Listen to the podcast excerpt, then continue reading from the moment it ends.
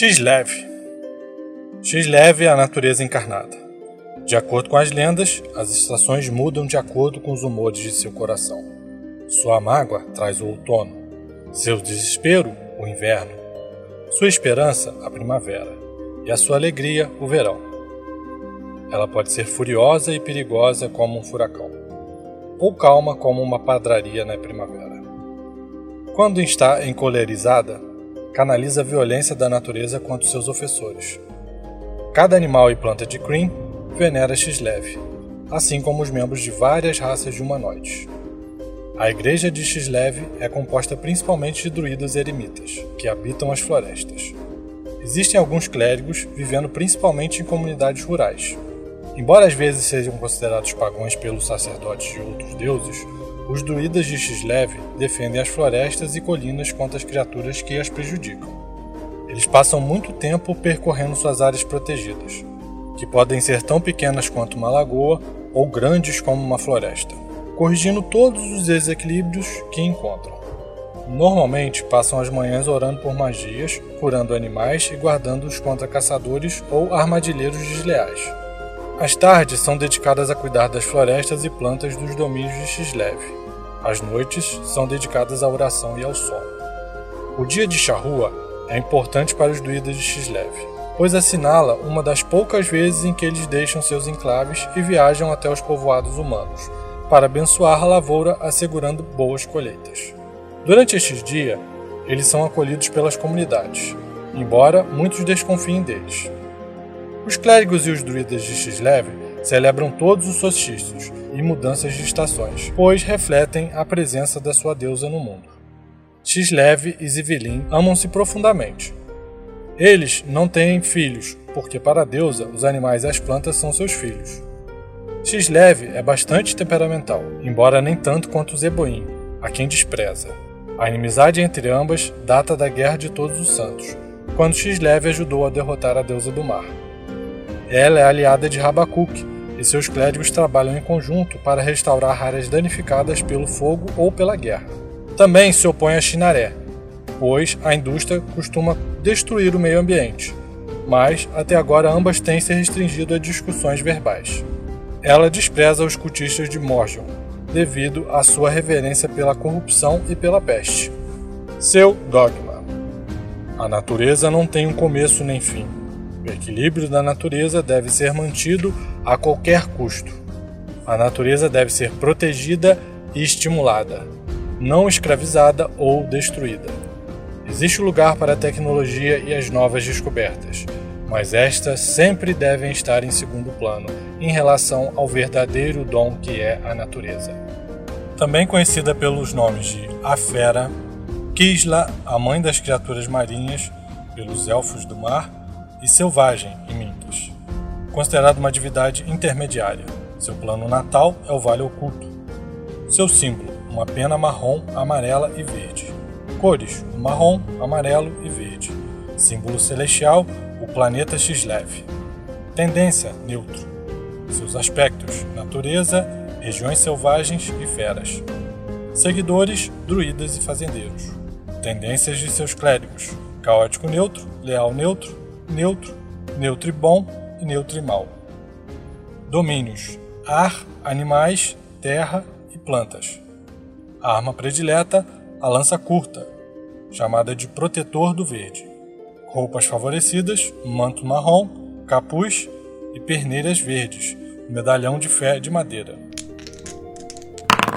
Zivelin Zivelin é a divindade da sabedoria, a árvore da vida portador de toda a compreensão do universo.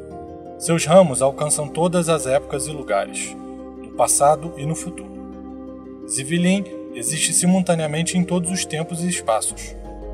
Sua província é a intuição, o equilíbrio e a compreensão. Zivilin é calmo, confiante e seguro de si. Ele nunca se enfurece ou se descontrola. É o mais sábio de todos os deuses. Ele ensina aos seus seguidores que a sabedoria transcende o bem e o mal, e é uma força em si mesma. Exige que seus clérigos reconheçam que ela vem com a idade. Quanto mais velho, mais elevada sua posição na hierarquia. O mestre das estrelas é o sumo sacerdote da ordem. é escolhido pelo próprio Zivilin e recebe grandes poderes de esclarecimento. Os clérigos da divindade prestam serviços como conselheiros, mediadores, filósofos e diplomatas em suas comunidades. Eles facilitam o aprendizado, ao invés de ensinar. Onde não existem clérigos de Paladine, são os de Zevelin que atuam como oficiais da justiça e advogados nos julgamentos. Os clérigos de Zevelin oram por suas magias à noite, após comer e meditar sobre os eventos do dia. O dia da reflexão, 25 de Misamot, é o mais importante para eles. O dia começa com jejum e hinos fervorosos ao Deus. Ao meio-dia, os clérigos partem sozinhos para as áreas solitárias, onde passam o resto do dia meditando. Ele age como o conselheiro mais próximo de Gilead, pois a sabedoria e o conhecimento caminham juntos, e a natureza distante e fria do erudito exigem a temperança suavizante da compreensão compassiva da árvore do mundo. Zivilin se opõe ao ódio destruidor demonstrado por divindades como Sargonas e Takassis, e a ambição marcial de Grijolite, mas não encara nenhum desses deuses como seu inimigo. Seu dogma: a natureza é atemporal. Haja após ter estudado todos os cursos de ação. Conheça seu lugar no universo. Mantenha-se livre de influências materiais. Procure a compreensão, não os fatos, pois o conhecimento é falível, ao passo que a sabedoria não. Não tome partido em guerras ou conflitos. Seja um conselheiro para os que procuram a paz. Toda a sabedoria vem do interior, vai para o exterior.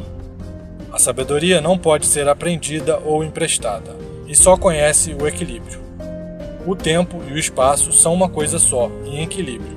Esteja em paz com a natureza, pois ela é o berço da sabedoria, e esteja em paz consigo mesmo, pois você é o seu recipiente. Também conhecido pelos nomes de Árvore da Vida, Sábio em Mintas e Árvore do Mundo. É considerado uma divindade intermediária, Plano natal, o Vale Oculto. Símbolo: uma grande árvore verde e dourada. Cores: verde e dourado.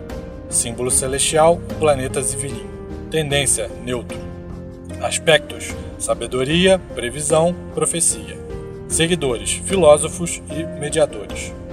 Tendências de seus clérigos: caótico neutro, leal neutro, neutro, neutro mal e neutro bom. Domínios: compreensão, conhecimento e meditação.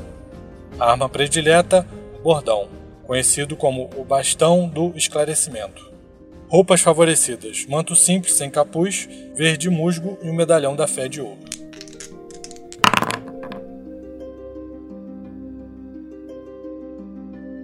Shinaré Shinaré é a vitória alada, a deusa da riqueza, da indústria e do comércio. Os anões a cultuam como uma mestra da prata, patrono da indústria e da riqueza. Seus seguidores são mercadores, mercenários e comerciantes. Ladrões e ladinos ocasionalmente rezam a ela, talvez na esperança de que seu humor esteja generoso nesses dias. Os clérigos de Chinaré são ativos. Eles trabalham duro para acumular riquezas e prestígio, mas não devem ser avarentos, pois este é o caminho sombrio que leva a Indukel. Eles também devem prestar serviços que melhorem as comunidades onde vivem, e por isso muitos são principais financiadores de diversos negócios pelo mundo. Por serem capazes de trazer prosperidade à comunidade, são universalmente respeitados e admirados. Os clérigos de Chinaré jamais poderão se atrasar no pagamento de taxas ou impostos, nem sonegá-los, sempre pagando o valor justo. Alguns clérigos viajam pelo mundo, auxiliando empreendedores em dificuldades com conselhos e capital. Esses sacerdotes viajantes são bem vistos nas cidades e aldeias, pois servem como cambistas mediadores nas disputas entre os comerciantes. Todos os clérigos de Chinaré devem perseguir suas próprias carreiras mercantes, além de servir ao sacerdócio. E quase todas as guildas e sindicatos de Azalon recebem o apoio e financiamento de um deles. Os clérigos de Shinari rezam por suas magias à noite. O dia da audição é o dia mais santo do culto. Nessa data, os clérigos ouvem as pessoas que explicam suas ideias de empreendedorismo e investem nas que lhes pareçam mais lucrativas. A Semana Dourada é uma cerimônia importante para o clérigo. Durante esse período, primeiro ao quinto dia de Shirion, os clérigos jejuam e contabilizam suas riquezas. também fazem planos para o ano vindouro e revêem seus investimentos. Trata-se de uma cerimônia particular, mas no quinto dia o clérigo oferece uma grande festa para todos os amigos e empregados. companheiro de Shinari é Sirion, o deus do fogo criativo. Enquanto ela é prática e pragmática, ele é um sonhador e um artista. Ambos se completam. Embora seu relacionamento não seja nada estável, eles trabalham juntos para trazer a prosperidade ao mundo e aos seus povos. Shinari gosta de reorcs, devido aos seus interesses em comum e devido ao forte laço entre o artesão e o mercador. Seu inimigo jurado é Indukel, cuja cobiça e práticas comerciais desleais trazem má reputação a todos os proprietários de estabelecimentos comerciais. Seu dogma: A indústria e o comércio são o caminho para a riqueza. Trabalhe duro e será recompensado com ela. A cobiça destruirá o que você trabalhou para conquistar. A pobreza é a falta de esforço. Jamais tolere a preguiça ou a ignorância. Os perpicazes e ativos encontram oportunidades e fortunas pelo mundo. Lidere os demais empreendimentos e zele pela segurança das transações. Seja justo e honesto em seus negócios, pois a trapaça é o caminho para a ruína. Porém, não se esquive da competição, pois dela emana toda a prosperidade. Também conhecido pelos nomes de Equilíbrio da Balança em Mintas, Mestre da Prata em Torbardim, Liberdade, Andarilha em Ergote, a Alada nas terras élficas e a Vitória Alada. É considerado uma divindade intermediária. Plano natal, o Vale Oculto. Símbolo sagrado, a asa de grifo. Cores: dourado, prateado e marrom. Símbolo celestial, o planeta Chinaré. Tendência: leal e neutro. Aspectos: riqueza, comércio e viagem. Seguidores, mercadores, comerciantes e anões.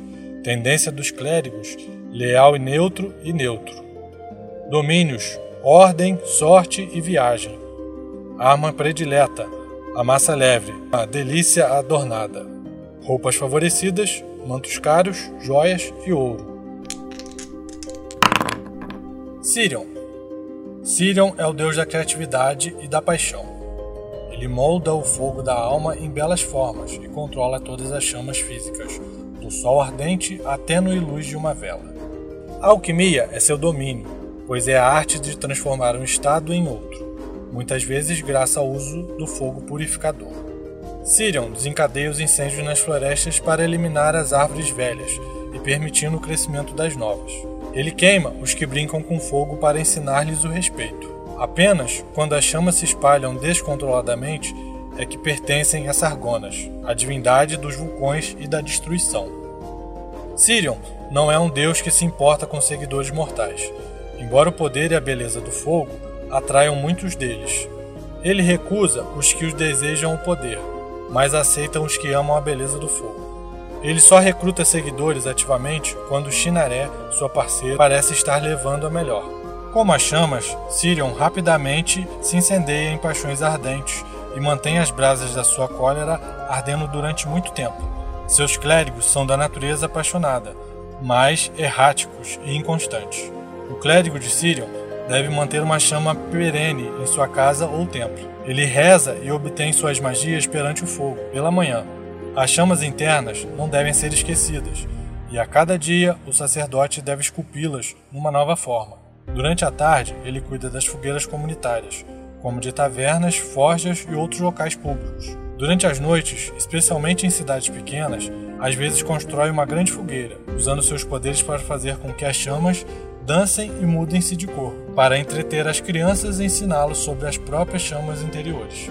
Os clérigos de Sirion também atuam como bombeiros. Sempre que um incêndio acontece num edifício ou floresta, usam sua magia para tentar controlá-lo. Eles também são peritos no uso do fogo para destruir o velho e abrir caminho para o novo. Isso pode levar os seguidores da divindade a entrar em conflito com os que enxergam o fogo como algo destrutivo.